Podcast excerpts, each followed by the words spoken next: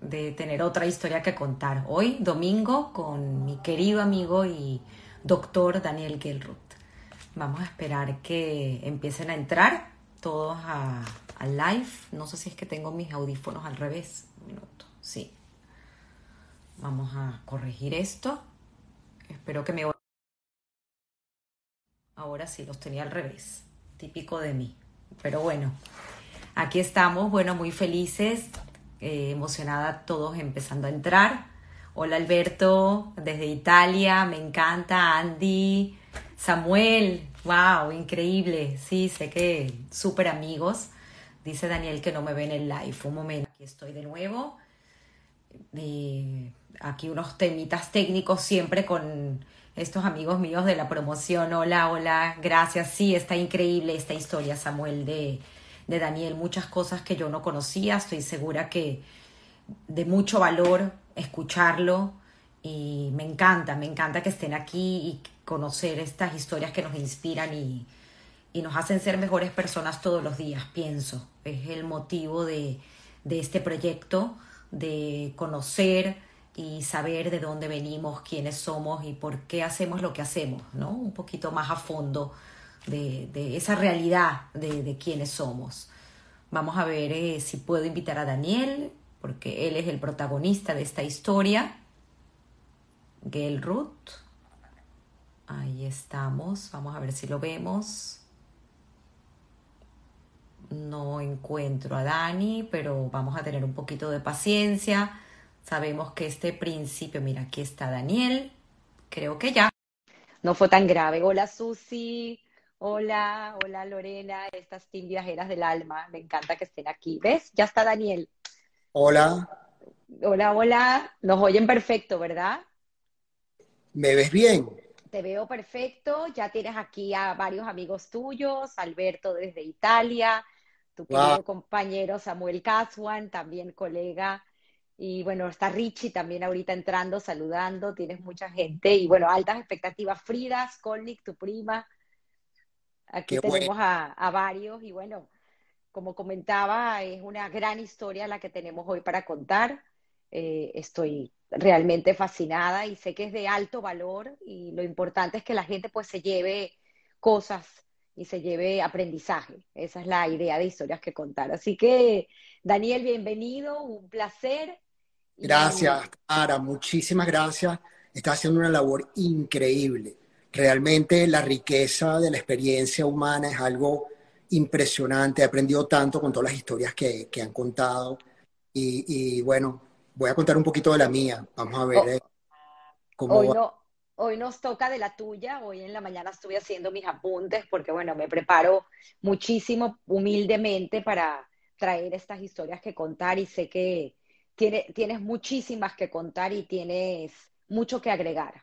Así que vamos a comenzar, Daniel. Como siempre, comencemos desde las raíces, desde lo que nos recordamos, que nos han contado, la historia de nuestros abuelos. Me parece súper interesante. Si quieres, empecemos por Clara y Salomón. Claro. Eh, bueno, yo empiezo por la parte de mi mamá porque a mí me educaron feminista. Así. Qué bueno. vamos a empezar por la parte, la, la parte de, de mi mamá. Entonces, bueno, la, la, historia mía es muy parecida a mucha gente que, que nosotros conocemos desde la infancia. Mí, toda mi familia viene de Europa.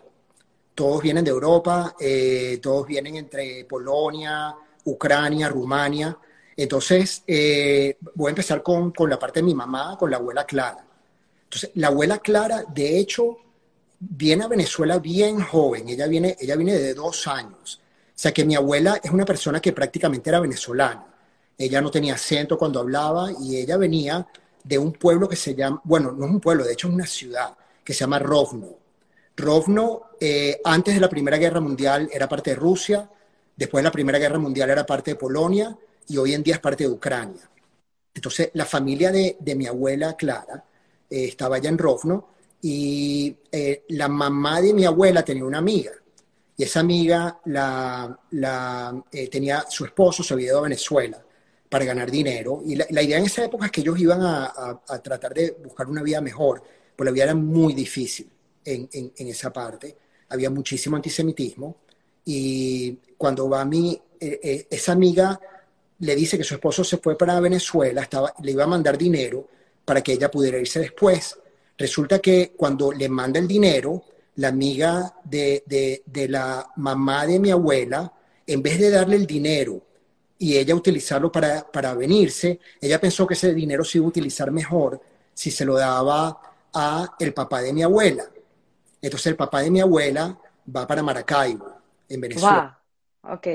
Entonces él empieza a hacer dinero, manda dinero para, para, de vuelta para Rofno y ahí sí primero paga su deuda para que la otra familia pueda ir a Venezuela y después ellos fueron para, para Venezuela, para Maracaibo. Qué historia. Sí. Entonces mi abuela prácticamente se cría allá, tiene, tiene cuatro hermanas eh, y bueno, tengo muchos primos en la promoción que vienen de, de esa parte de la abuela, está Richie Toledano que, que viene por ahí de esa, de esa parte está, sí, entonces hay, hay, muchos familiares en la institución. Eh, ¿Tienes unos recuerdos muy lindos de esta abuela tuya. Sí. puedes contarnos de una vez por aquí. Sí, ya, ya te puedo contar de ella. Mi, abuela vivió mucho, ella, mi abuela se, murió el año pasado. Eh, bueno, ya antes pasado, pues se murió a finales del 2019. Y mi abuela, yo era muy, muy cercano con mi abuela. Eh, yo era su primer nieto, por lo cual ella siempre anunciaba que yo era su nieto favorito. Entonces, de hecho, tengo una foto aquí atrás de, mi abuela. Eh, mi abuela era una persona muy inteligente. Mi abuela no. Si quieres agarrar el portarretrato, si lo puedes agarrar y lo mostramos más adelante. Sí. Si no, me la manda, me mandas la foto y luego la pongo. Ok. Entonces, mi abuela, mi abuela era una mujer muy culta, muy inteligente. Y a pesar de que nunca tuvo una educación formal, mi abuela desde, desde chiquita leía muchísimo y la, casa de ella siempre estaba llena de libros. Y no solamente leía, sino que ella leía en inglés. Leía mucho en inglés. Mi abuela se fue, de, de hecho, una de las pocas personas, ya se fue en una época para Nueva York y vivió en Nueva York un año. De hecho, trabajó en Macy's. Eh, y, bueno, al final terminó volviéndose para Venezuela, donde conoce a mi abuelo y se casa. Pero Al abuelo, abuelo Salomón. El abuelo Salomón. Entonces, mi, eh, bueno, mi abuela, ella nos inculcó a todos el, amor por la lectura. Eh, mi mamá es una persona que, leía muchísimo. En mi casa eh, parecía una cueva, estaba todos los pasillos de mi casa, tenía estantes de libros y habían libros que estaban dos y tres encima del otro, por detrás de los libros habían otros libros. Y yo crecí así, siempre, eh, no solamente viendo los libros, sino que obviamente cuando, cuando en tu casa leen, uno lee. Entonces desde chiquito yo leía y todo eso viene de la abuela Clara. Qué bonito, qué bonitos recuerdos. El abuelo Salomón viene de Noveselec. Muchos de, de, los compañeros del colegio vienen de este pueblo en Polonia. Entonces, no, Noveselec en esa época era de Rumania. Okay. Hoy en día, Noveselec es parte de Ucrania. Okay. O sea que ya van dos de mis abuelos que nacieron en países que no eran Ucrania, pero hoy en día eso es Ucrania. Entonces, Noveselec era un, era un pueblo pequeño y queda como a 20 minutos de, de. Chernovitz sí era una ciudad grande, era un centro cultural con mucha vida judía. Y esto, estos eran pueblos muy interesantes, porque estos eran pueblos con, con una, un porcentaje muy alto de su población judía. Y había muchas sinagogas y era, era, había una vida judía muy rica. Entonces mi abuelo Salomón eh, viene de una familia muy religiosa. Entonces eh, no solamente eran religiosos, pero no, no, no, eran, no tenían mucho dinero, eran pobres. Entonces, el abuelo de mi abuelo eh, eh, era muy religioso y su hijo, que era el, el papá de mi abuelo, era zapatero. ¿Okay? Entonces, ellos, por la pobreza y por, la, por el antisemitismo y todas esas cosas, poco a poco los hijos son los que se iban yendo. Entonces, mi, mi, abuelo tiene dos hermanos mayores. Eh, eh, también ahí vamos de nuevo con gente de la promoción. Eh, uno de los hermanos de, de, mi abuelo es, ¿cómo se llama? Primo, Jorge Sigelborn. Yo soy primo por esa parte de, la familia. Stephanie también está casada con otro Sigelborn, que es primo. Sí, es increíble como, como estás emparentado con muchísimos. Bueno, eran comunidades pequeñas Exactamente. Y muchos de ellos fueron a Venezuela, sí. Entonces ellos, eh, ellos van primero y después se traen a mi abuelo. Mi abuelo llega de 15 años a Venezuela. Entonces, eh, como, como, las, como una parte integral de nuestros valores, es la educación. Entonces los primeros dos hermanos llegan y ellos le dicen a mi abuelo que ellos no quieren que él trabaje, que querían que él estudiara.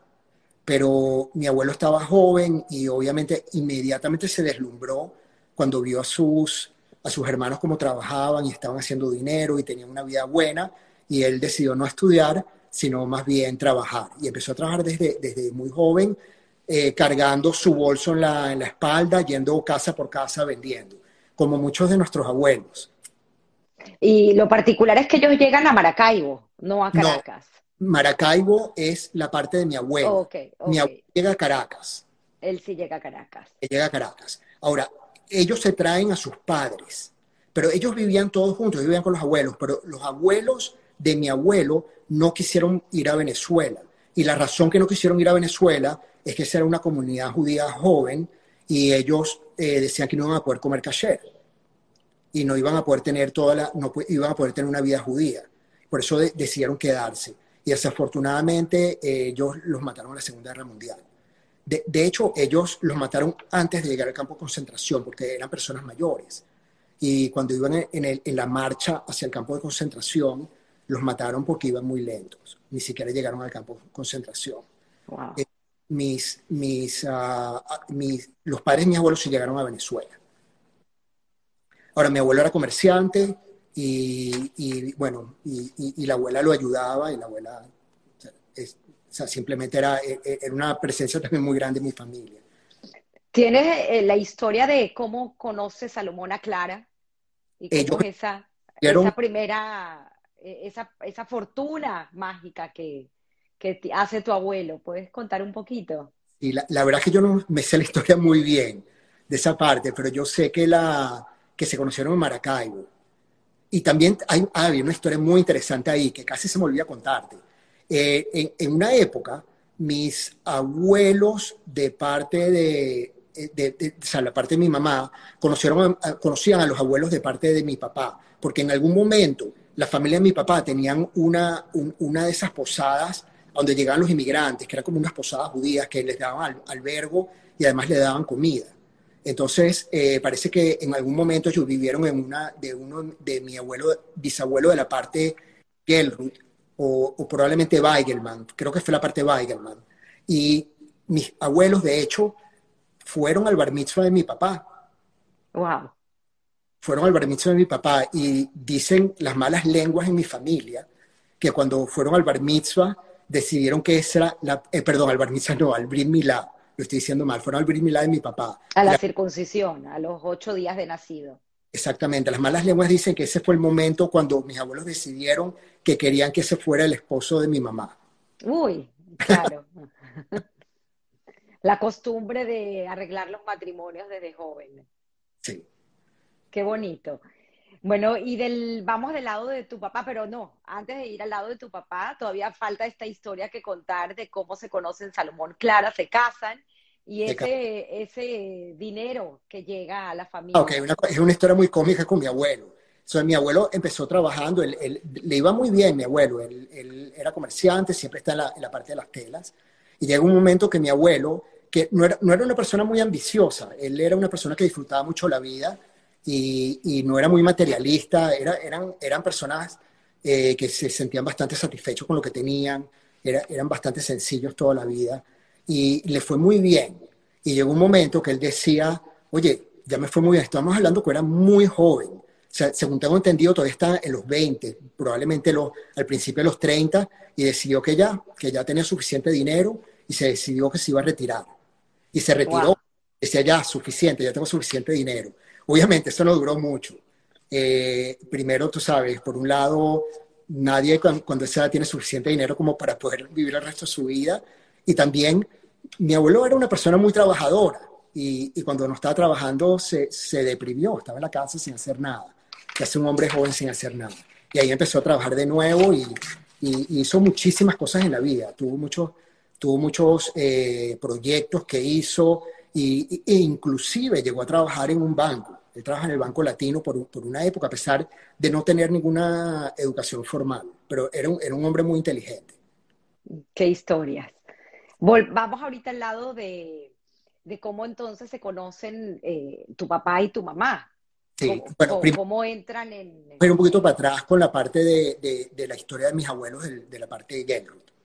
Entonces, eh, esos son Jacobo y Sofía. Entonces, mi, mi, abuela Sofía, ellos tienen unas historias de ir de un lugar a otro, como, como muchos de nosotros, que, que siempre seguíamos yendo de lugar en lugar. Entonces, mi, abuela nace en Varsovia eh, y mi abuela también, desde muy chiquita, eh, se va pero ellos no vienen a Venezuela. Mi, mi abuela primero fue para Cuba con, con, su, con sus padres, el, el, el, bisabuelo Max.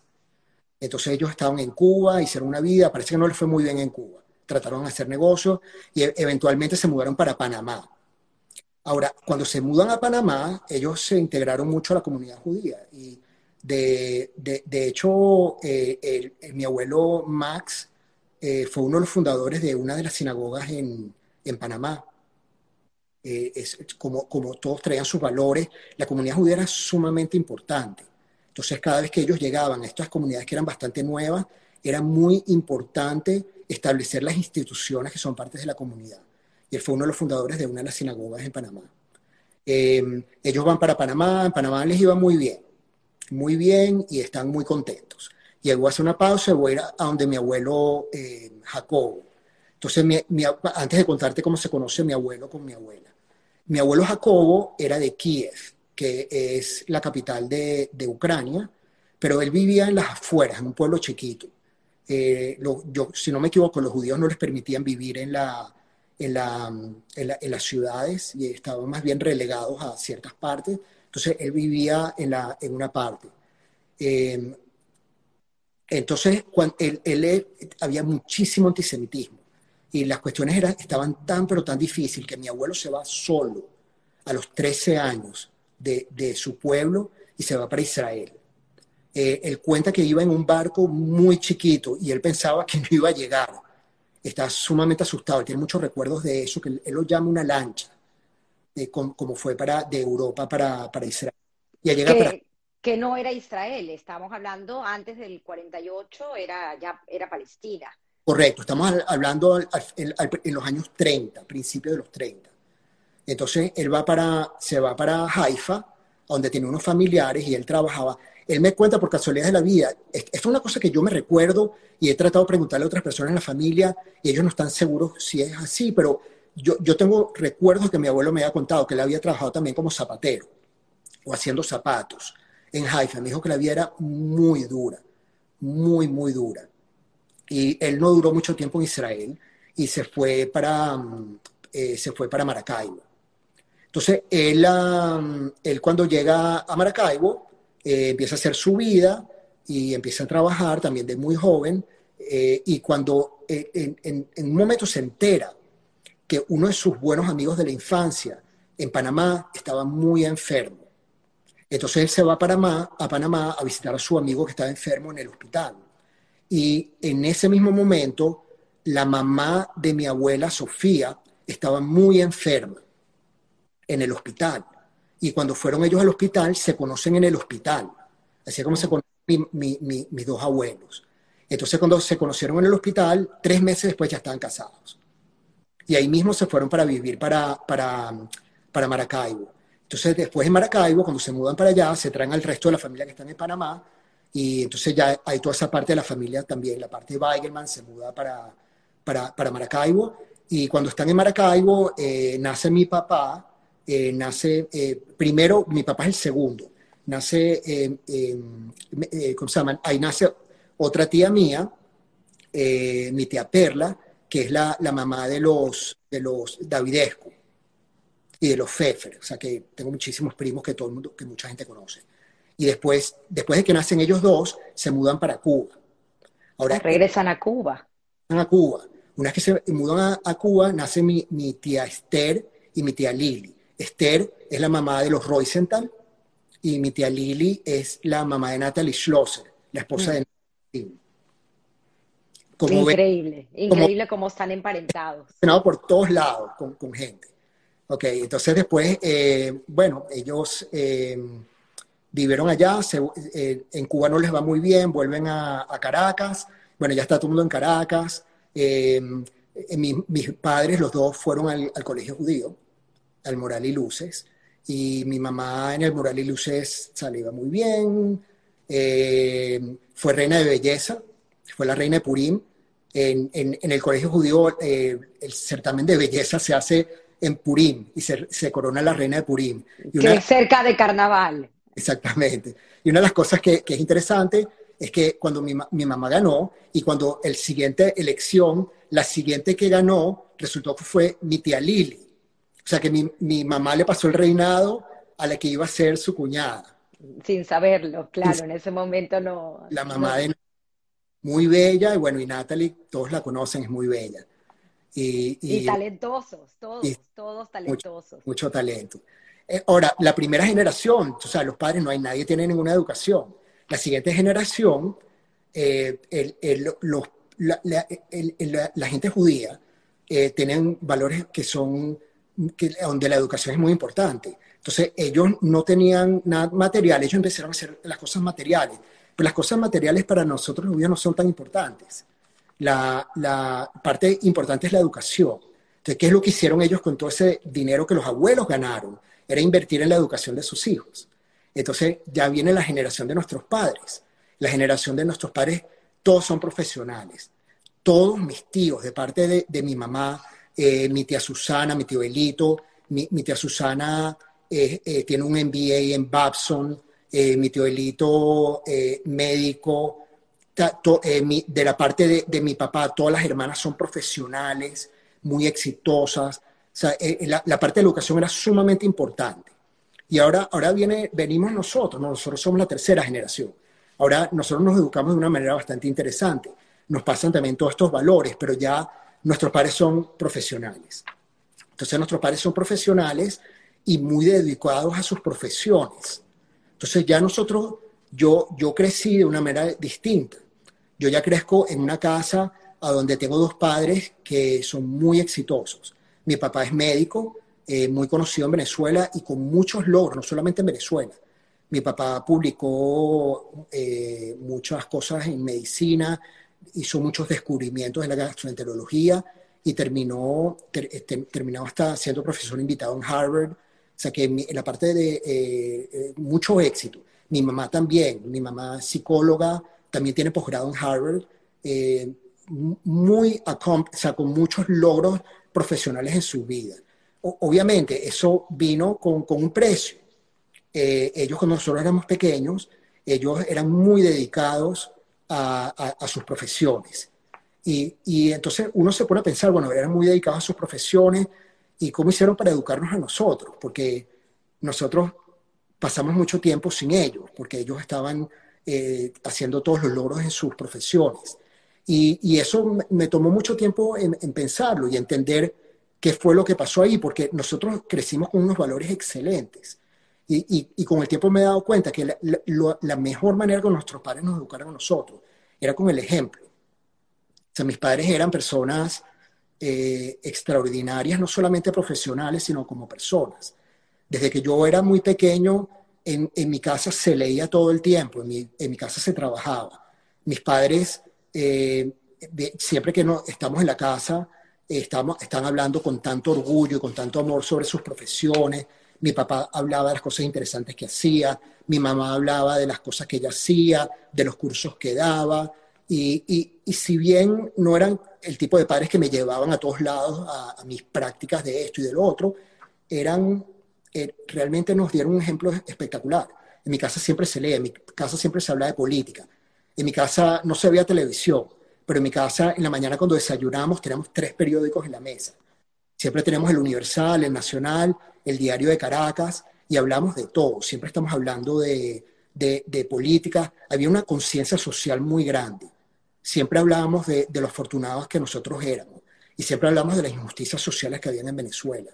Nosotros veíamos, veíamos los barrios, veíamos los ranchos y siempre había había una, una conciencia permanente de, de, que éramos afortunados y no solamente que éramos afortunados, sino que tenemos una responsabilidad de hacer algo. Y, y mis padres también, sin decírmelo, porque tú sabes, esas cosas, las cosas que uno más aprende no son las cosas que te dicen, son las cosas que tú ves con el ejemplo. Y, y mis, por ejemplo, mi papá eh, mi papá era muy exitoso, tenía una práctica privada donde ganaba relativamente bien eh, para ser médico. Y, pero, pero mi papá nunca hablaba de eso, él no hablaba del dinero, él no hablaba que ganaba muy bien. eso era como una cosa que, que, a él le pasaba por encima, él realmente estaba muy desconectado con eso. Eh, lo que mi papá le llenaba era que él trabajaba en el Hospital de los Magallanes de Katia.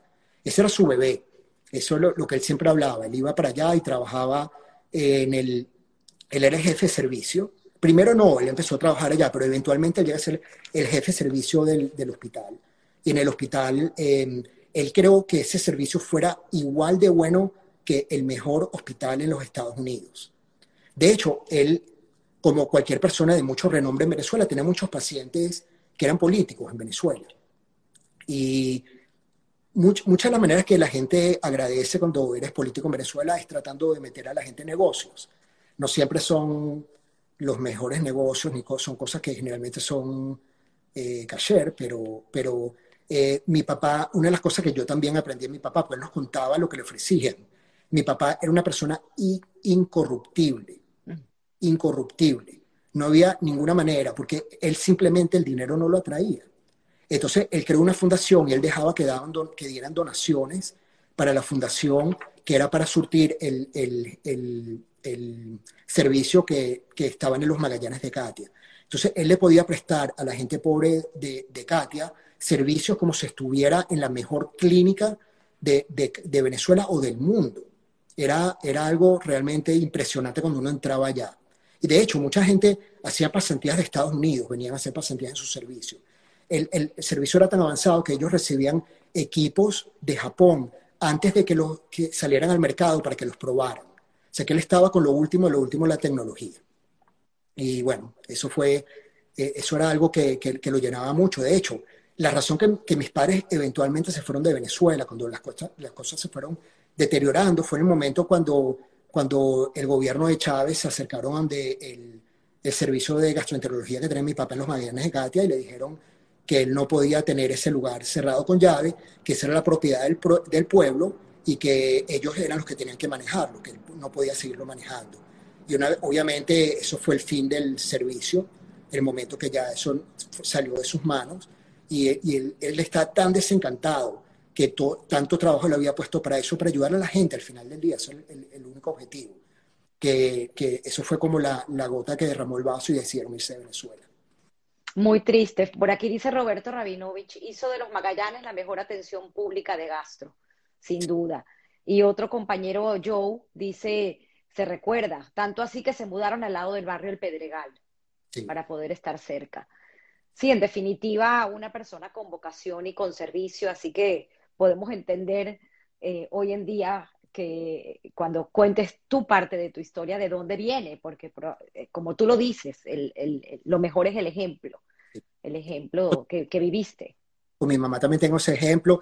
Eh, eh, son cosas muy sencillas. Uno simplemente ve la manera como ellos hablan y cuando, cuando hablan de la, de la gente que, que, son menos afortunadas que nosotros y, y, la manera como ellos tratan a todo el mundo. Esas son cosas que van mucho más allá de, de, lo, que uno pueda, de lo que uno pueda enseñar con palabras. Entonces, bueno, ¿Tuviste tu, tu infancia, tu infancia, la, recuerdas de esa manera, llena de libros, llena de anécdotas, de historias? crecimos en una época que ya no existe. Eh, nosotros crecimos, yo crecí en la Florida, y cuando estaba en la Florida, ¿tú sabes cómo era eso? Yo llegaba a la casa, eh, subía para, hasta el último piso del edificio, iba tocando todas las puertas donde había niños, bajábamos abajo a montar patinetas, a, hacer guerras de mangos, a, hacer todo tipo de travesuras, la pasamos buenísimo. También en todo eso crecí en mi casa con, con muchos libros y con mucha, mucha, mucha intelectualidad. Había mucha música, porque mi papá siempre oía música. Él tenía equipos de sonidos de eso. El último equipo de sonido, lo que más espectacular, y tenía una colección de discos espectaculares.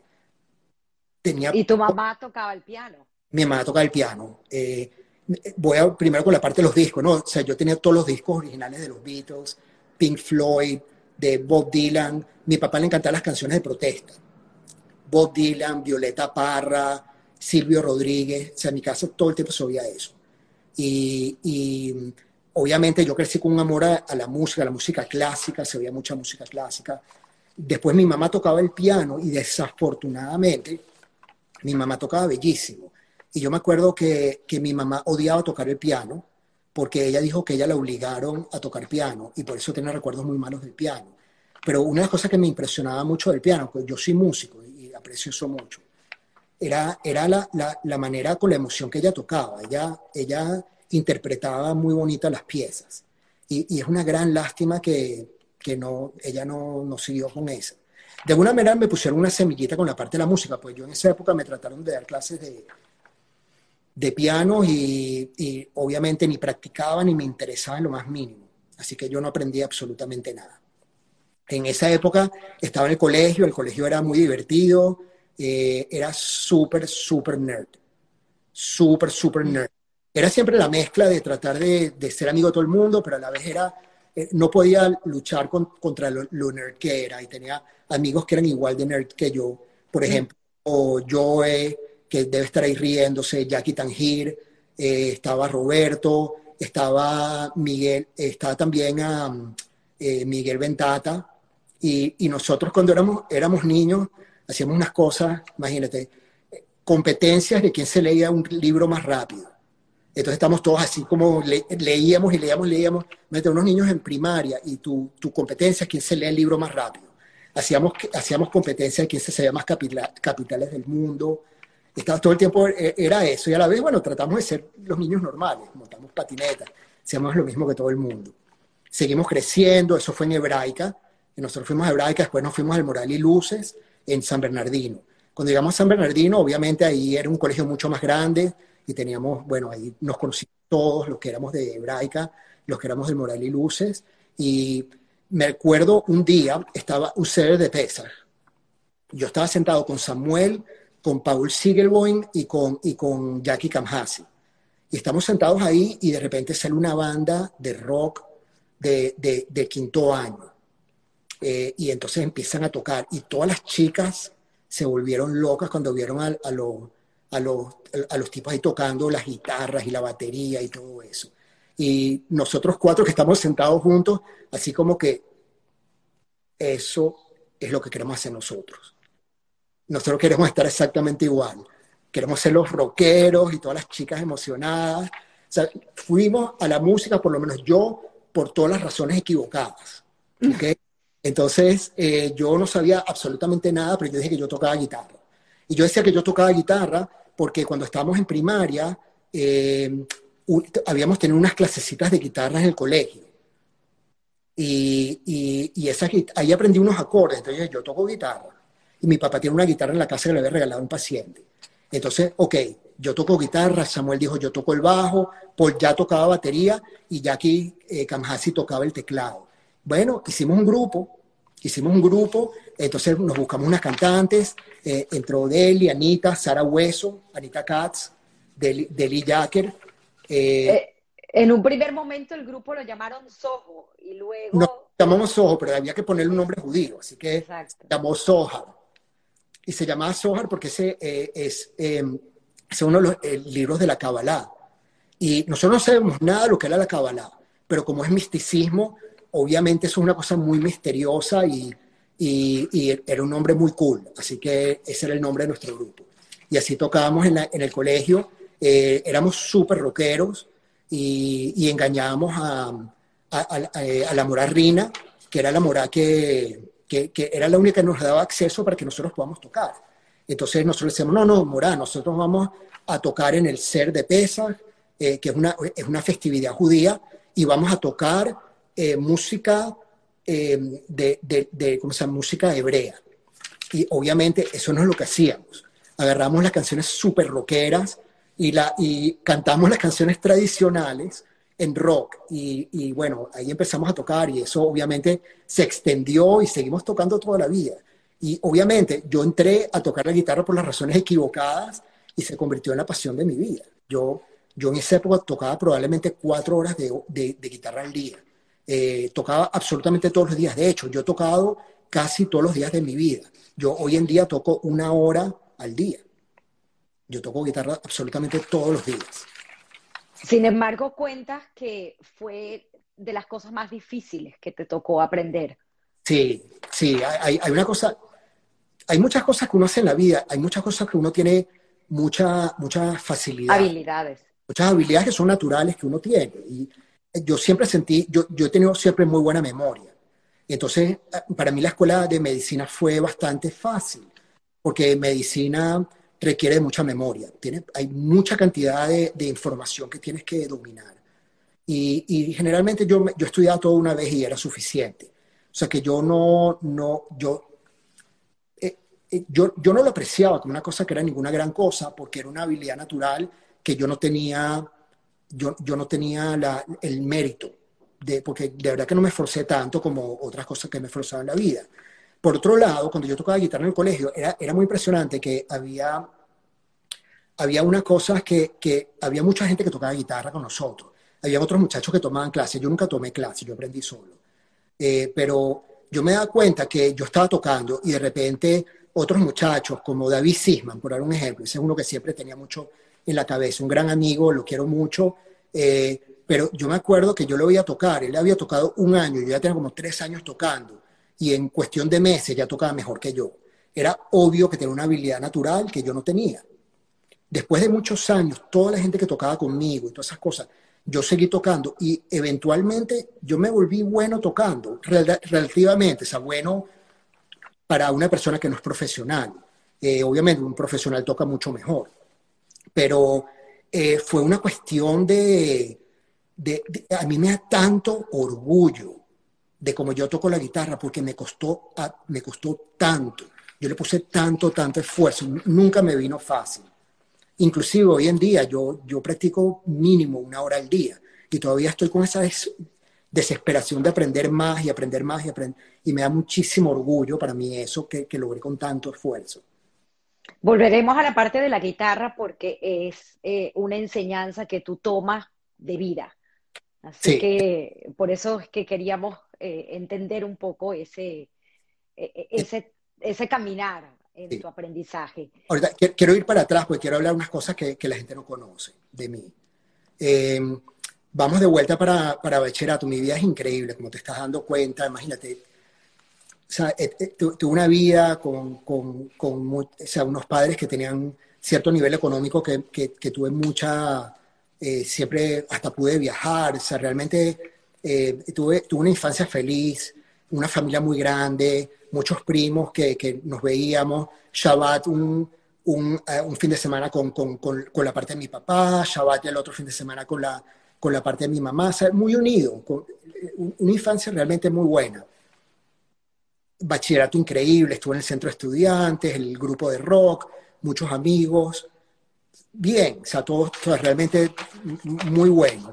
Eh, entro en la escuela de medicina, me está yendo súper bien, todo eso, pero cuando tengo 17 años, de repente, un día me sale como una costrica en la, en la cabeza. Ni le hice caso. De repente la costrica se empezó a hacer un poquito más grande y, y eventualmente toda mi cabeza es una costra esas costricas me empiezan a salir en otros lados y, eventualmente me sale casi en todo el cuerpo. ¿okay? Y, y, tenía psoriasis. Tenía psoriasis, pero no era una psoriasis normal, era una psoriasis bastante, bastante severa en un muchacho de 17 años. Eh, como tú te imaginarás, ¿no? Eh, eh, es una época que tu aspecto físico es, es sumamente importante, es cuando estás con las hormonas a millón, quiere salir con las chicas. Eh, fue, eso fue un golpe, pero una cosa a mi autoestima, pero terrible. De repente estoy todo cubierto con, con manchas y, y, bueno, empecé a usar pomadas, empecé a usar luz, empecé a hacer tratamientos y se me mejoraba bastante, pero al principio me costó muchísimo, muchísimo la, esa parte, sobre todo porque íbamos mucho a la playa con las chicas y y todo eso, y de repente, o sea, yo me siento que yo soy como un monstruo con todas esas cosas que, que la gente piensa, que va a pensar la gente. Y, y, eventualmente, tú sabes, la cosa fue bien, mis amigos, me, trataba de no ir mucho en público, pero con mis amigos más cercanos sí salía. Y una de las cosas que me iba dando cuenta al principio es que a mí me importaba mucho, pero a mis amigos no les importaba en lo más mínimo. Tu aspecto. Poco a poco ahí fui aprendiendo, pues realmente no me veía mal, tenía unas, tenía unas manchas y no era ninguna gran cosa. Obviamente para mí era una gran cosa, pero para, para la gente que me veía no era tan gran cosa. Pero, pero la cosa no para ahí, la cosa no para ahí. Cuando tengo como 19 años, eh, un día me empieza a doler la espalda. Y, ok, me duele la espalda, no sé, estaba haciendo ejercicios, levanté algo, no, no le hice mucho caso. Después eh, empiezo a me empieza a doler un poco más que la espalda, me empieza a doler el cuello, me empieza a doler las manos, me empieza a, doler las rodillas, las caderas, me empieza a doler... Tami, la cosa se puso tan mal que yo no me podía parar de la cama. Yo no me, simplemente no me podía parar de la cama. Y me diagnosticaron que tenía artritis psoriática. Entonces en ese momento yo soy un muchacho de 19 años que tengo tantos planes en la vida. Toco guitarra, tengo un grupo, tengo un grupo de rock, estamos tocando en bares, estoy estudiando medicina, quiero, quiero hacer algún día alguna cosa, usar las manos, quiero ser cirujano, quiero ser, eh, quiero ser gastroenterólogo. También yo no me puedo ni siquiera parar de la cama. Eso fue una cosa pero terrible. Yo trabajaba en el hospital, yo, yo veía a la gente en las sillas de ruedas a los 40 años con, la misma artritis que tenía yo. Y, veía los, todos los side effects y de repente yo, yo me, me, me, paro allá y yo digo, wow, o sea, ¿qué es esto? O sea, obviamente me entró una, una depresión terrible, terrible. Y, y, y, un muchacho de 19 años de repente se consigue con que probablemente tu vida y todos tus planes se acabaron mis pasiones, la guitarra, ya, ya no lo voy a poder tocar, yo no podía tocar guitarra, tenía los dedos hinchados, no los podía mover, entonces empecé a buscar tratamientos, los tratamientos eran sumamente tóxicos, sumamente tóxicos, inclusive tomaba medicinas que se utilizan para quimioterapia y con unos side effects terribles, desde se te caía el pelo, andaba permanentemente con náuseas, y llegó un momento que dije, o sea, yo, yo me paré y yo digo, o sea, ya va, o sea, ¿qué voy a hacer? Yo tengo esto y no hay nada que yo pueda hacer. Yo no voy a dejar que esto me, que esto me, ni me va a definir, ni me va a parar la vida. Yo pienso hacer absolutamente todo que, lo que yo he soñado. Yo no voy a parar de hacer nada de eso. entonces empecé a hacer todo lo que yo pudiera hacer, eh, mantener mi peso siempre de una manera, de una, de una manera que, sea saludable, empecé a hacer ejercicio a través del dolor, eh, empecé con las medicinas y me pasó una cosa extraordinaria que yo no sé explicarla, realmente no sé cómo explicar eso, pero yo dejé de sentir el dolor. Dejé de sentir el dolor. Yo dejé de sentir que yo estaba enfermo. Yo ya no veía que yo estaba enfermo. Yo veía que yo era completamente normal que no tenía absolutamente ninguna, ningún tipo de limitación. Seguí tocando guitarra y, esto que te estoy contando, también, eso es algo que no sabe nadie. Saben muy pocas personas, mis, amigos, mis amigos más cercanos.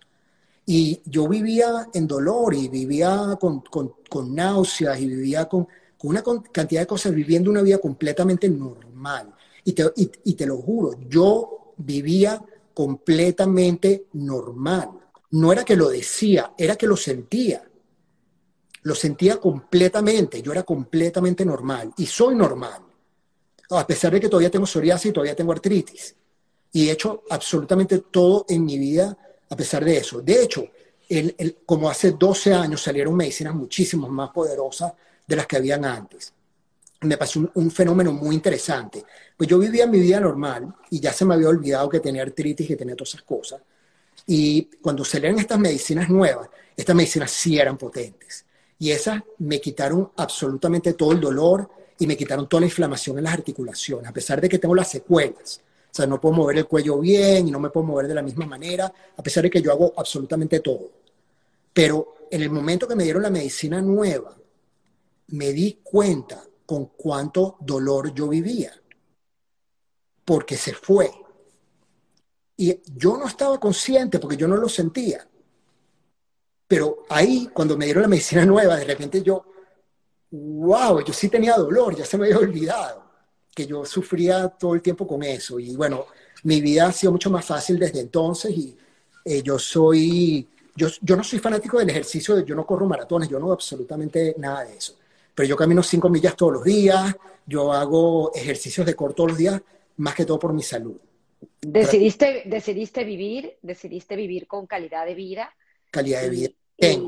Y, lo más increíble es el, el, médico que eres hoy en día, reconocido. Vamos a llegar a eso, pero e, es, impresionante cómo tú decides vivir.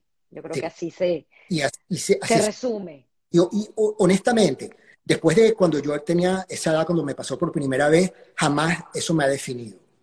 Eso no me define a mí, ni, ni, me va a definir, y realmente es una cosa menor que tengo, y eso me ayuda muchísimo como médico, porque, porque he podido dar muchos consejos a muchas personas. Y yo a mis pacientes, yo siempre les hablo de mi enfermedad. Eh, pues muchas de las enfermedades que yo trato las trato con medicinas similares a las mías. Y les doy muchos consejos de cómo, cómo uno tiene que enfrentar ese tipo de, enfermedades. Uno no puede dejar que esa enfermedad te domine tu vida. Ninguna enfermedad. Uno tiene que aprender a vivir con las enfermedades y que eso sea, eh, es como una analogía que me dijo alguien, uno tiene un pie de lo que forma tu vida. Y cada, y cada parte, tu familia tiene una parte, tus hobbies tienen una parte, tu profesión tiene una parte, mi enfermedad tiene una parte también la enfermedad no puede ser todo el país. No puede ser todo el país porque vas a destruir la vida de tu familia, eh, no vas a poder trabajar, no vas a poder hacer nada en la vida. Sí, claro, siempre va a ser una parte del país, pero tiene que ser una parte chiquita. Es interesante, nada más voy a acotar esto para la gente que no sabe lo que es psoriasis. Estuve leyendo un poco, es una enfermedad eh, de largo término, long term disease, sin cura. y además, uno de cada tres padece el problema tuyo de que adicional a la psoriasis tiene artritis. Así que es increíble, increíble, Daniel, tu testimonio. Y, probablemente muchísima gente que está oyendo esto ahora tiene psoriasis también, pues es una enfermedad muy común. Obviamente, yo tengo una, una psoriasis muy severa, pero la mayoría de la gente tiene la suerte de tenerla suave. Bueno, vamos entonces ahí, vamos entonces a seguir, me gradué de médico, todo eso. Llega el final de mi carrera y cuando terminó la carrera, por, el mismo ejemplo de mi papá, eso no te lo conté, pero mi papá hizo sus posgrados en, Estados Unidos, en Nueva York, en Mount Sinai, porque en, Venezuela se acostumbraba mucho, la, gente le encanta vivir en Venezuela, un país extraordinario, y, la gente muy bien preparada. La gente se va a hacer sus posgrados, tener la mejor educación del mundo, a volver a Venezuela. Y siguiendo el ejemplo de mi papá, yo hice lo mismo. Esto cuando yo estaba en la escuela de medicina, tomé mis exámenes para ir a Estados Unidos y eh, pasé los exámenes, todo ese tipo de cosas. Eh, en, ese momento mi novia era Edith Shiro y decidimos eh, casarnos antes de ir a Estados Unidos. Em, como yo quería ir a un programa bueno en Estados Unidos, yo quería, yo era X de Venezuela, anónimo de Venezuela, nadie me iba a conocer en ningún lado, entonces yo quería tratar de, de primero como probar las aguas en Estados Unidos entonces, conseguí eh, para ser eh, asistente de investigación en Harvard, en uno de los hospitales, en un laboratorio. Entonces, Edith se consiguió un trabajo en Boston y ella consiguió una visa para trabajar y yo me fui simplemente acompañante de ella y yo trabajé de gratis en, un laboratorio. Y entonces mi, objetivo era muy claro, era que eh, crear una buena impresión, que, que tengan una referencia en Estados Unidos me dieron cartas de recomendaciones muy buenas, trabajé sumamente duro.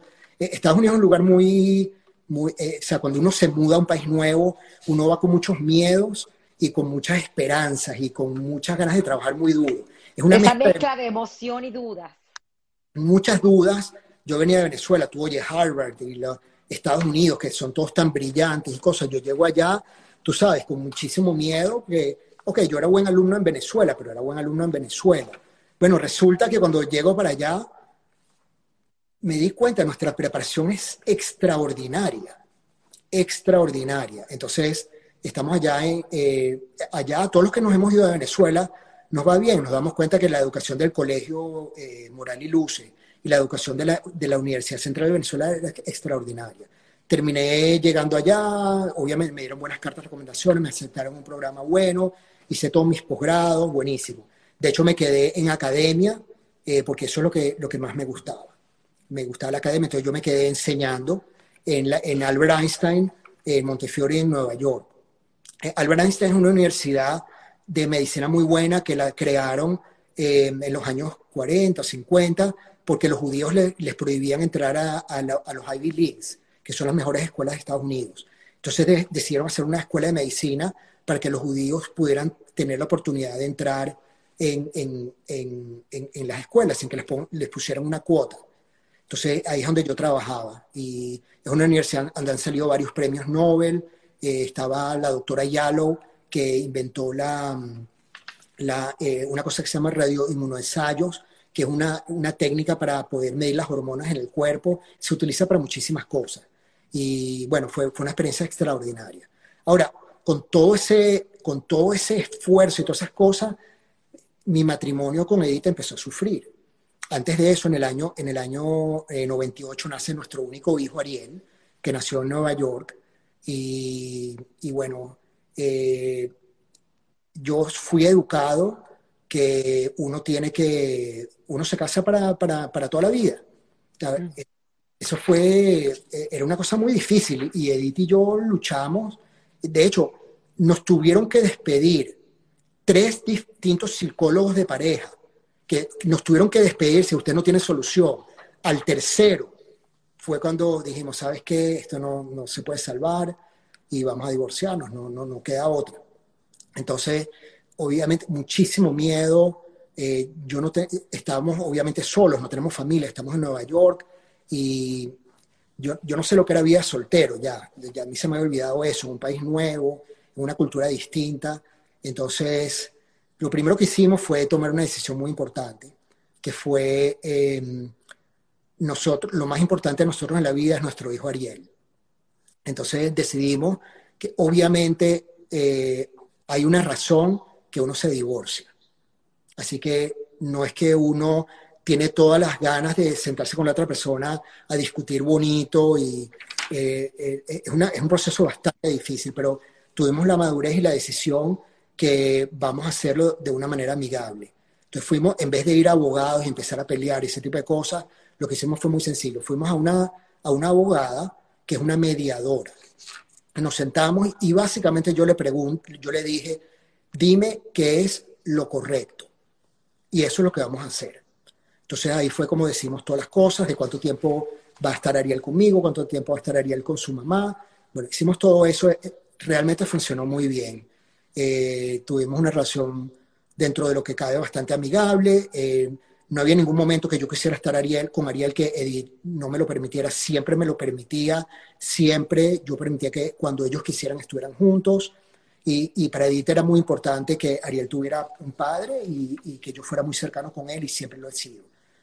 Ahora nos divorciamos y, y no te puedo explicar el tipo de vergüenza que yo sentía. Me da tanta vergüenza. Pero antes de eso, eh, hay un momento que, quiero que lo vuelvas a sacar porque me parece que te define como persona y es el, día que le dijeron a Ariel. Sí. O sea, eh, ese es el, momento más, o sea, me, traes eso, para mí es muy difícil de hablarlo y, me, me, traes mucha emoción. O sea, ese es el momento más triste de toda mi vida, cuando le tuve que decir a mi hijo que nos íbamos a divorciar y fue un momento, fue un momento que, que, que, lo, lo, trabajamos, fuimos donde un psicólogo y, y, cuando se lo dije, o sea, todavía hoy en día me parte el corazón nada más de verle la cara que puso cuando yo le dije eso. Pero, pero también yo le prometí a Ariel que, que, que, que iba a funcionar, que eso iba a ser algo que, que, que, que no era bueno un, hijo crecer con padres que no, que, nos, que no se quieren y que no se tratan bien. Y yo le dije que tenía que tener confianza, que con el tiempo él se iba a dar cuenta que lo que hicimos fue lo correcto. Y efectivamente fue así y, y, lo hicimos bien. Lo hicimos muy bien. Entonces, eh, después de eso, bueno, eh, ya tenía dos casas, tenía que mantener la casa de, con Ariel y con Edith y mi casa y me di cuenta que no, no iba a poder rehacer mi vida. Y tuve que dejar em, eh, mi amor de la medicina academia y decidí que me iba a mudar a medicina de práctica privada. Entonces, em, me busqué un trabajo en Nueva York me busqué un trabajo en Miami. El trabajo en Miami me, lo, le hablé con, con, con Joe. Ok, cuando hablé con Joe, eh, Joe, como tú sabes, ya, ya, ya, él contó su historia. Tiene una compañía que era la compañía más importante de, de, de, de récord médicos en computadora de los Estados Unidos para los gastroenterólogos. Así que él conocía a todo el mundo. Él me dijo, mira, te voy a decir la mejor práctica que hay en Miami. Esa es una práctica, no solamente la mejor en Miami, probablemente es la mejor en los Estados Unidos.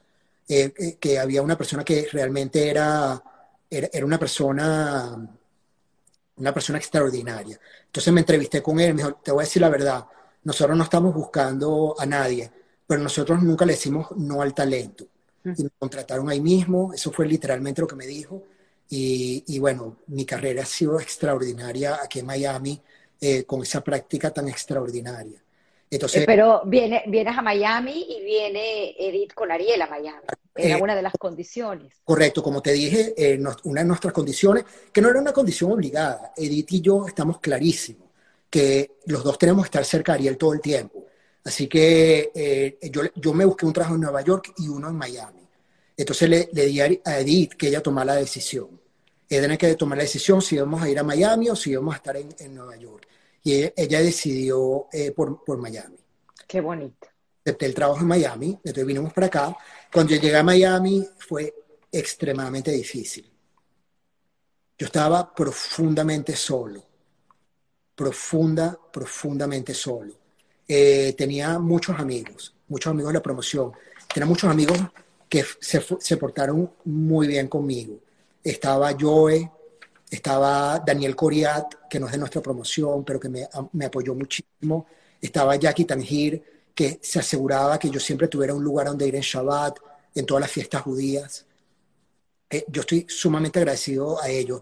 Eh, hice muy buena amistad, que realmente yo nunca había sido tan amigo de ella, con, con Clara, Clara Silvera, eh, que me, me, dio muchísimo apoyo, y también con Anita Kirschman. de alguna manera, no sé, fueron, fueron fueron amigos que fueron muy importantes en esa época. Pero a pesar de tener estos amigos de mi infancia, tenía una soledad tan profunda y, y, me sentía muy mal, me sentía muy mal, a pesar de que tenía muchos éxitos en el trabajo, me está yendo espectacular. Y tenía también muchos éxitos con mi hijo, era muy cercano con mi hijo. Pues yo tengo un concepto muy claro con, con, con, con respecto a mi hijo. Yo, yo no soy amigo de mi hijo yo soy papá de mi hijo. Y, de ninguna manera Ariel podía ser mi apoyo. Yo era el apoyo de él, pero yo no era su mejor amigo, yo no era nada, ni podía hacer que Ariel se convirtiera en mi muleta para que yo pudiera sentirme menos solo. Así que yo, yo trabajé muy duro para que siempre mi relación de él sea una relación de un padre y un hijo. Entonces, en esa época estaba así súper solo y de repente yo dije, tú sabes qué, yo me tengo que concentrar. Ok, yo siempre soy una persona que, que resuelvo. Y, y, y, cuando estoy ante una dificultad en la vida, yo tengo que resolverla. Entonces yo dije, yo lo que tengo que hacer es que me tengo que concentrar en las cosas que me traen placer en la vida, las cosas que a mí me gustan. Y esas cosas que me dan placer a mí en la vida es mi música. Eh, empecé a viajar, porque yo siempre me, me, ha encantado el mundo, como te dije, de conocer las, las capitales del mundo. Empecé a bucear, eh, empecé a viajar por todas partes a bucear. Y en, en, una de esas cosas, buceando, conocí a, una persona que era dueño de una, de una tienda de, de bucear. Me dice, pibe, porque él es argentino, mm. ¿por qué tú no, no te vienes conmigo? Yo tengo una banda de rock. Bueno, pues, ¿qué te cuento? El placer, de repente entro en una banda de rock aquí en Miami, tocamos por todas partes, tocamos en fiestas, tocamos en los bares, bueno, obviamente esta gente se vuelven tus mejores amigos porque hay una sensibilidad del músico. Hay, hay algo difícil de explicar. Los músicos tenemos como una, una comunidad, una, una conexión inmediata. Y bueno, esta gente hasta hoy en día son mis amigos, ya tenemos tocando juntos muchísimo tiempo. Y, y, hablamos todavía todo el tiempo, todas las semanas nos reunimos en Zoom. Bueno, tocamos de hecho en la computadora y todo. Y eh, viene después la parte de la comunidad. Entonces, digo, bueno, tengo que hacer cosas. Entonces hablo con un amigo mío que me conoce que tengo esa sensibilidad por la parte social y la parte de ayuda. Me dice, ¿sabes qué? Hay una, hay una misión médica que está yendo para Ecuador. Eh, nunca es la primera misión médica. Entonces me meto en este grupo. Y este es un grupo más que todo católico, a pesar de que no es una misión católica. Es una misión médica en la cual también van muchos judíos. Hay varias gentes de la comunidad que han ido para allá. O sea, que, que no es religioso, pero, pero realmente el trasfondo es medio de un grupo de gente que son católicos, que, que eso es su manera de, de servir. Entonces, la, eh, voy a esa misión, pero antes de eso empiezan a haber una cantidad de, de actividades para recaudar fondos. Pues nosotros llevamos absolutamente todo al lugar donde vamos. Todo, todas las medicinas, los médicos, absolutamente todo lo llevamos nosotros. Y esta es la primera vez que se hacía la misión allá. Entonces, en, una de estas reuniones, se me acerca una persona y se entera que yo toco música. Me dice, oye, tú sabes que hay una muchacha venezolana que viene estas misiones eh, y ella canta muy bonito. Dice, sería, sería muy bonito con la gente que estamos sirviendo que, que ustedes canten una canción. Entonces me, me da el nombre, una, una, muchacha se llama María Hernández. Ella no tiene nada que ver con medicina, ella es simplemente una persona extraordinaria que había dedicado todo su tiempo libre para, para, para ayudar a los demás. Y, y, ella dio muchas misiones médicas. De hecho, ella ha dirigido misiones médicas. El, el background de ella, ella tiene un máster de business, eh, eh, de, de, de, business internacional. Entonces, o sea, su, su, su background no tiene absolutamente nada que ver con medicina, pero ella todas sus vacaciones se iba a misiones, a ayudar.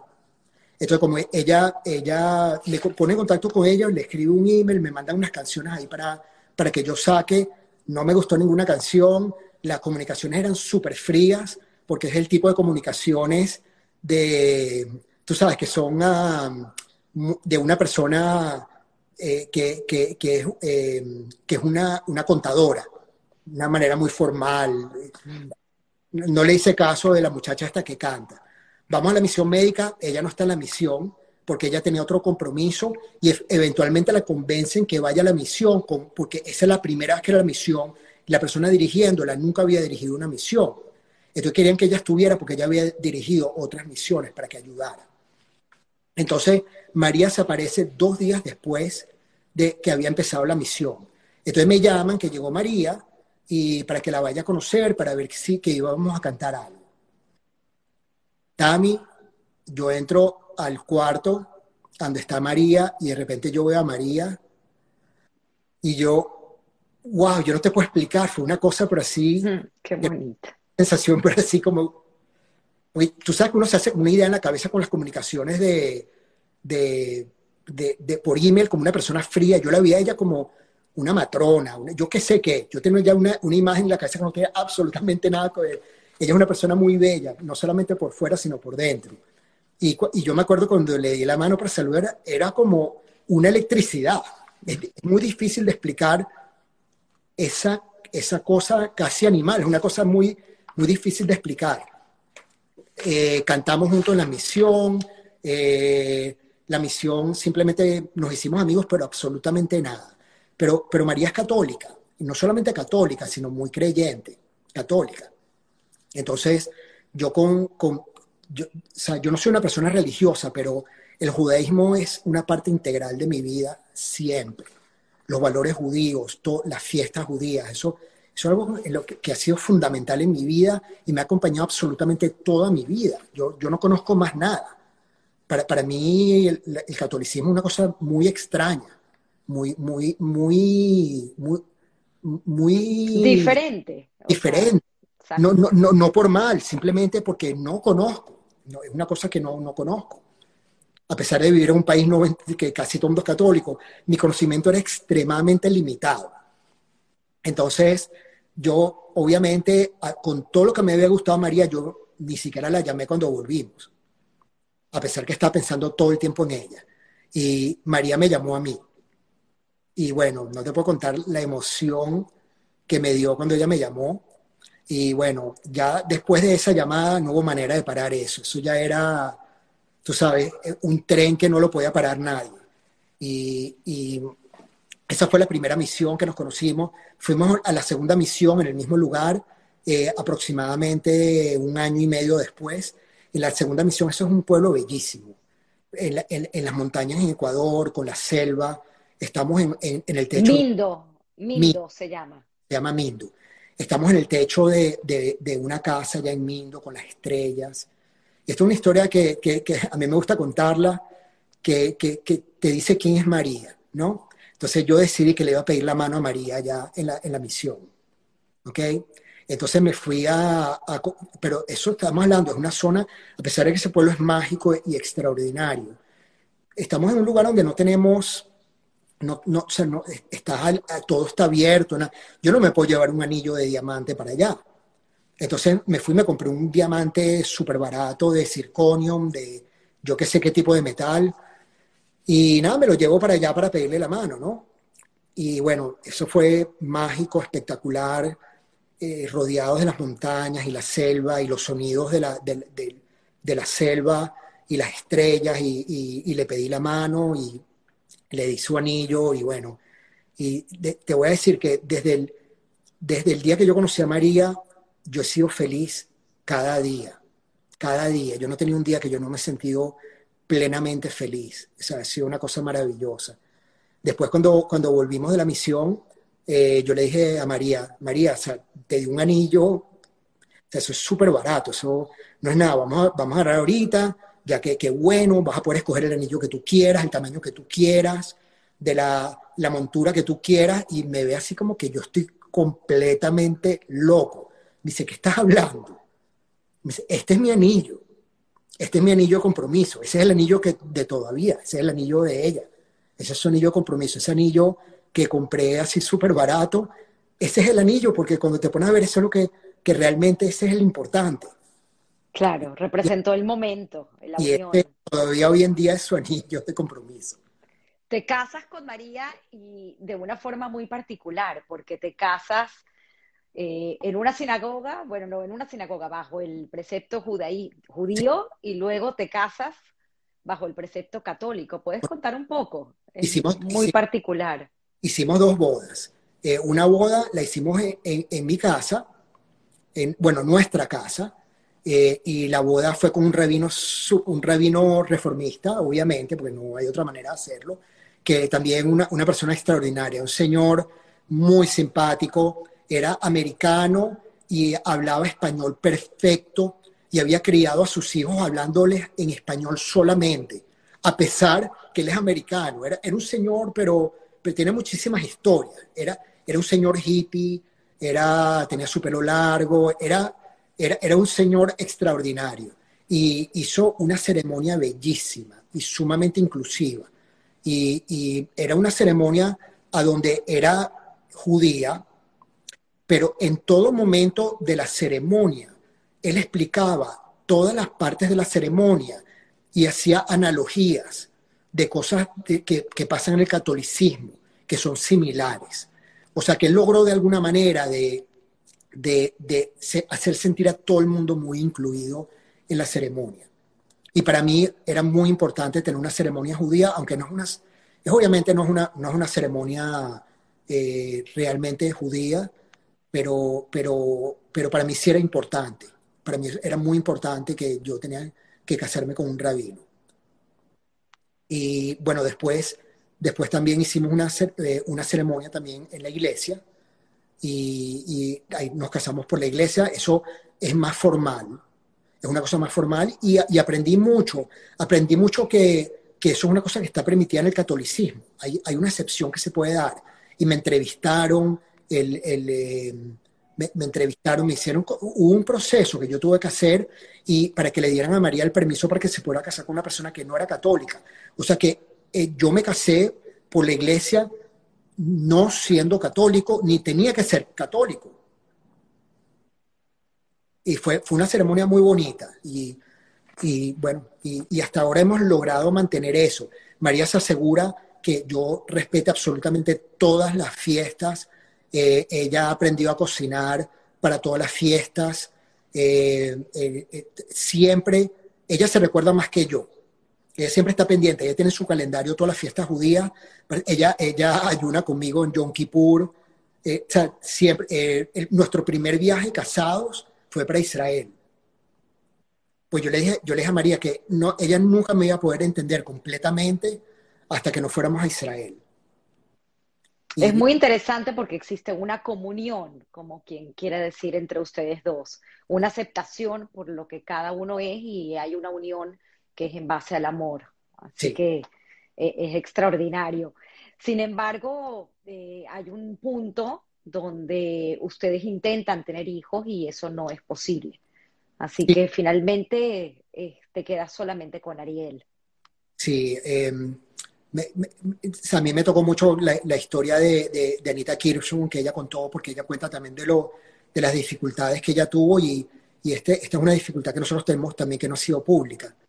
Eh, y yo le pedí permiso a María para contarlo, porque tú sabes, eh, fue, es, un es una, una, etapa muy triste de nuestras vidas, em, a donde nosotros intentamos durante mucho tiempo, nosotros tenemos 12 años juntos, y intentamos, intentamos, intentamos, y, y, el problema de nosotros fue un poco, un poco distinto, porque María sí quedaba embarazada, pero, pero tuvo muchas pérdidas, y al final del día no se dio, no se dio, y María como persona que es muy creyente, ella cree que Dios eh, tiene una razón, hay alguna razón porque ese fue el plan y, ese fue el plan y fue una cosa sumamente dolorosa, vivimos el duelo de cada pérdida que tuvimos y de alguna manera eh, otras historias, me acuerdo mucho de Anita, que ella contó su historia, que ese proceso eh, hizo que terminara su matrimonio.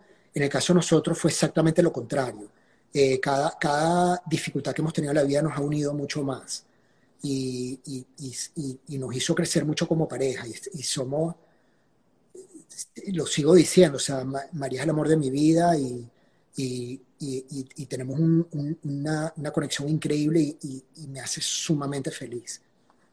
Tienes un trabajo muy interesante, que bueno, no es trabajo, es una labor social con la Fundación donde tienen, si más no recuerdo, una escuelita en Honduras, si quieres puedes contar un poco, porque a lo mejor ahí está esa extensión que no siempre son hijos propios, pero al fin y al cabo hay otros niños a quien uno puede ayudar. Eso es verdad. Voy a hablar de Mindo Futures.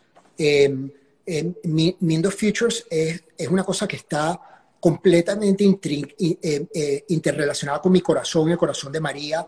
Es el lugar donde nosotros nos conocimos en la primera misión médica eso fue una cosa originada por los hermanos Gaetán, eh, que son unas personas extraordinarias, es una familia increíble.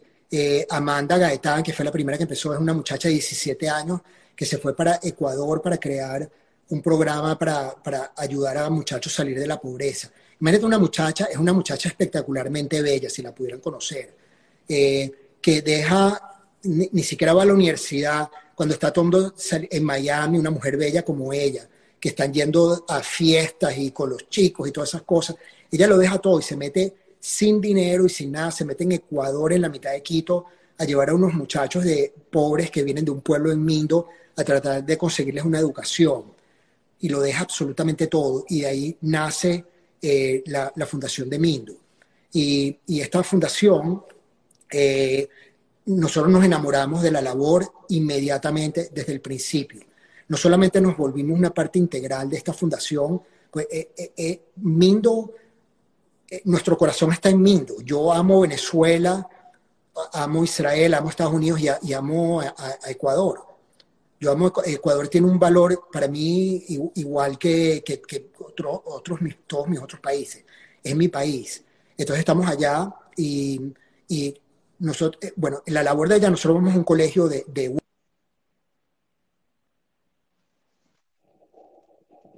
oyes? Sí, ahora sí, se había perdido la... Ahora sí. Entonces me, eh, me, meto, estamos en ese colegio de huérfanos y entonces se crea una labor que, que vamos a empezar, se crea esta fundación de la que nosotros somos integrales. Eh, y María eh, por muchos años estuvo en el board de la fundación, o sea que era una persona fundamental en la, en la fundación. y de ahí se, se ayuda al colegio para que el colegio sea, el colegio sea, ¿cómo se eh, pueda seguir para adelante, el colegio de huérfanos con unas hermanitas que dedican toda su vida para, para estos niños. Después, no solamente está la misión médica, está la parte de la ayuda al, al, colegio, pero está la parte más importante, es la parte de romper el ciclo de la pobreza. Entonces, los muchachos más brillantes que salen de ese colegio, los llevamos para Quito y, y tenemos una casa en Quito de la fundación, a donde ellos viven, y, y nosotros le pagamos con la fundación la, la educación. Hay decenas y decenas de graduados, de gente que, eh, sobre todo las mujeres, que hubieran salido del colegio, hubieran quedado embarazadas inmediatamente, hubieran sido parte de, relaciones donde un hombre muchas veces tiene relaciones abusivas, eh, los hombres simplemente trabajan en el campo para la tierra de otra persona y logramos un grupo muy grande de esta gente que, que tengan una educación y salgan del ciclo de la pobreza. Hay tantos graduados que son profesionales y que tienen hoy en día una vida completamente distinta a la vida que hubieran tenido gracias a la fundación. Es una cosa increíble, esto es una cosa que es parte de nosotros y es una cosa que es parte todo el tiempo, porque no solamente cuando vamos a, Ecuador, si nosotros estamos en contacto, tenemos muchísimos amigos, ahijados, eh, que van a ser de toda la vida, que, que, que de cierta manera, como tú dices, son nuestros hijos. Son nuestros hijos, muchos de ellos. Es así. Varios que yo los, yo los quiero como mis hijos. Y María también. Eh, eres una persona sumamente humilde, Dani, y sé que no te gusta hablar de tus logros, de tus éxitos, pero no puedo dejar de decir que eh, tienes una, o has llevado tu profesión con todo el máximo esplendor del servicio, de, de calidad, de dar. Eh, me estabas contando ayer y quiero, por favor, que lo saques, eh, la parte de, lo que tú haces como médico, como gastroenterólogo. Eh, hoy en día fundaste también, eres miembro fundador de GastroHealth, pero quiero entender por qué toda esta historia por la cual nos llevaste hoy y agradezco la forma y la manera como la contaste desde lo más profundo de tu corazón. Eh, eres un médico gastroenterólogo que realiza procedimientos complicados.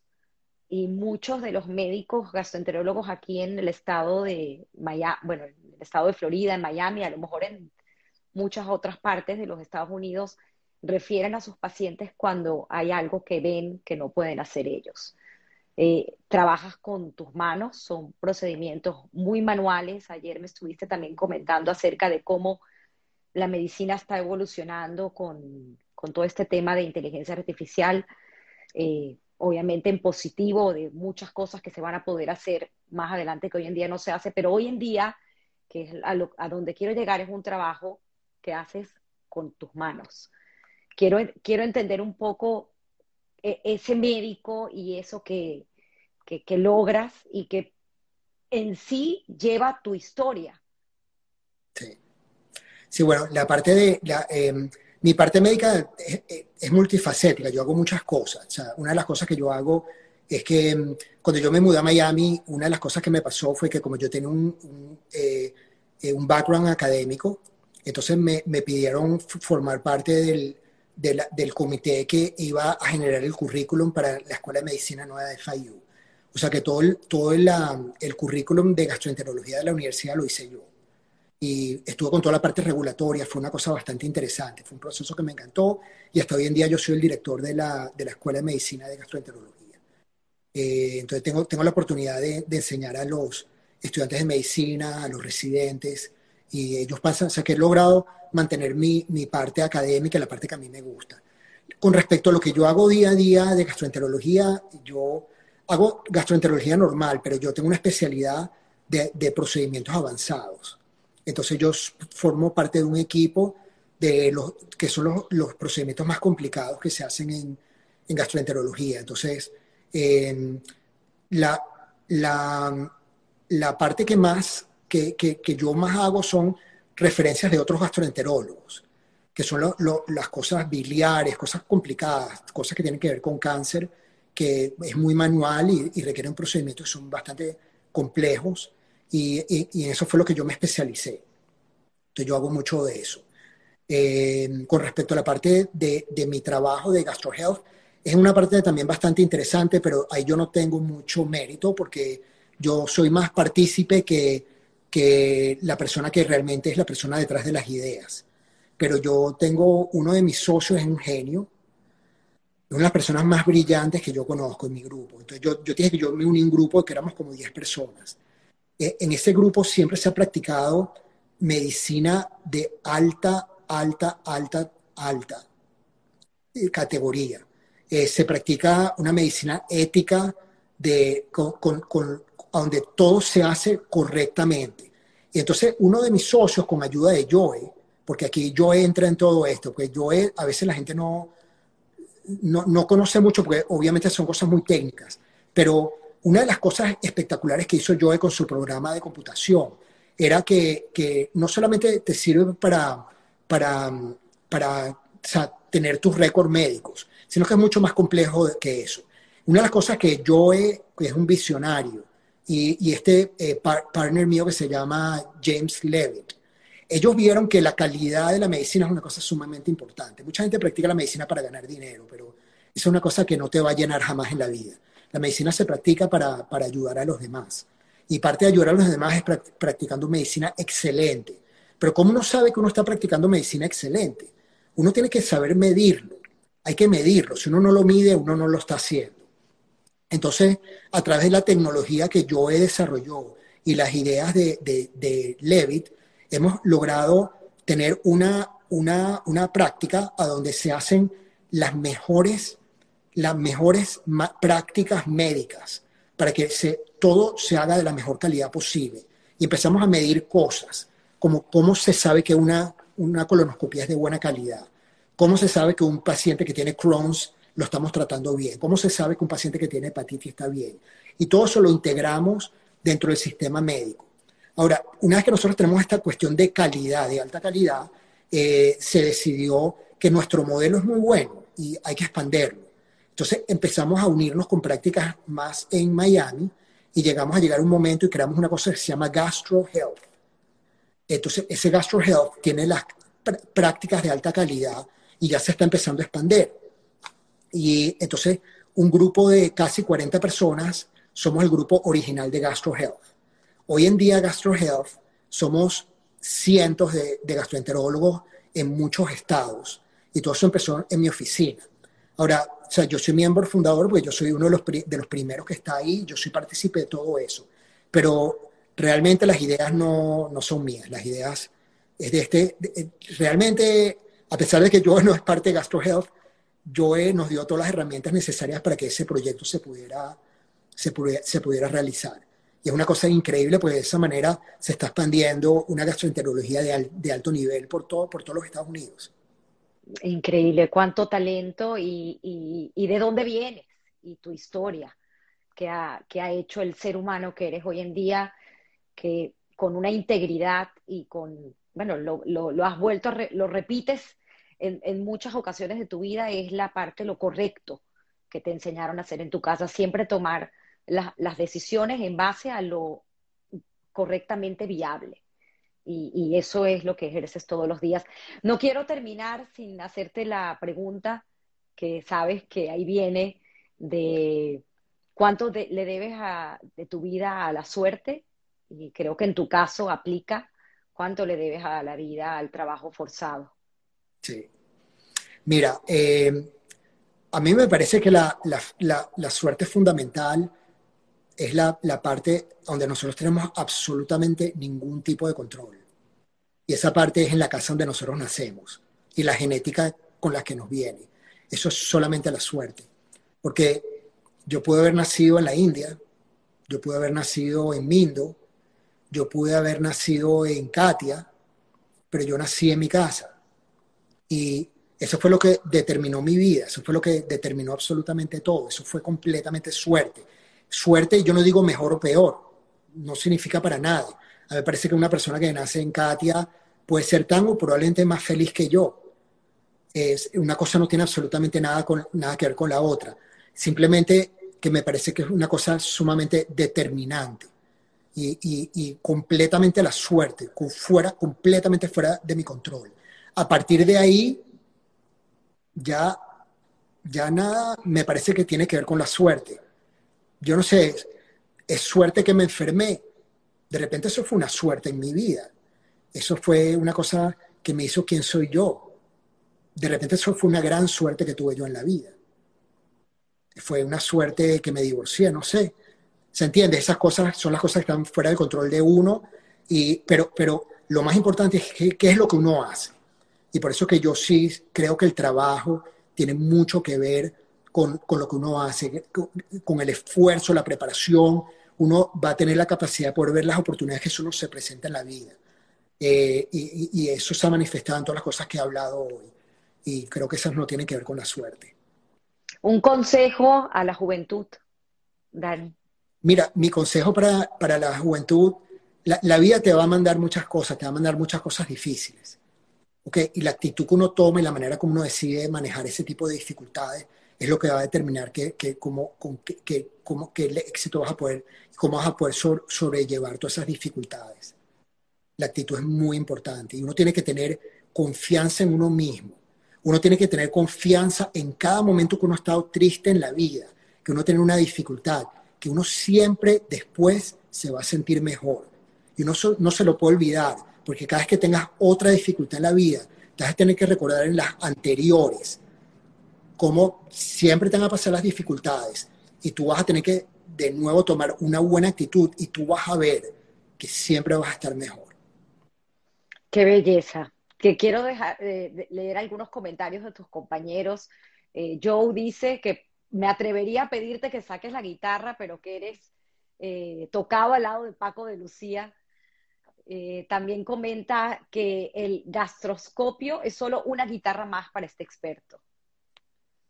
Historia hermosa, Rosita Ver, eh, desde Italia, nuestro querido chef, dice, bravo Dani, qué historia tan hermosa, gracias por compartirla. Eh, debe ser Mercedes Escalante. Ambos son ejemplo para todos. Dani, hermosas personas.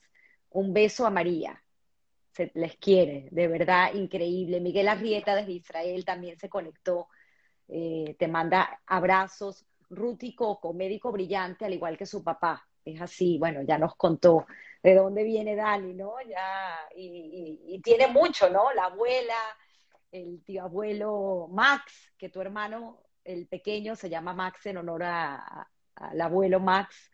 Y tienes otro hermano, eso no lo dijimos. Andrés. Eh, que Andrés, que también es gastroenterólogo.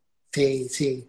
Mis dos hermanos que viven en Miami también. Mi hermano, eh, mi hermano Max eh, en la parte de marketing y también muy brillante. Y Andrés, gastroenterólogo extraordinario, muy conocido, muy, muy conocido, muy conocido en el mundo académico. Termino con este comentario de Vivian Roycenthal que me encanta porque dice el poder de la mente y la actitud. En definitiva, eh, tú luchaste por, por dar lo mejor de ti siempre.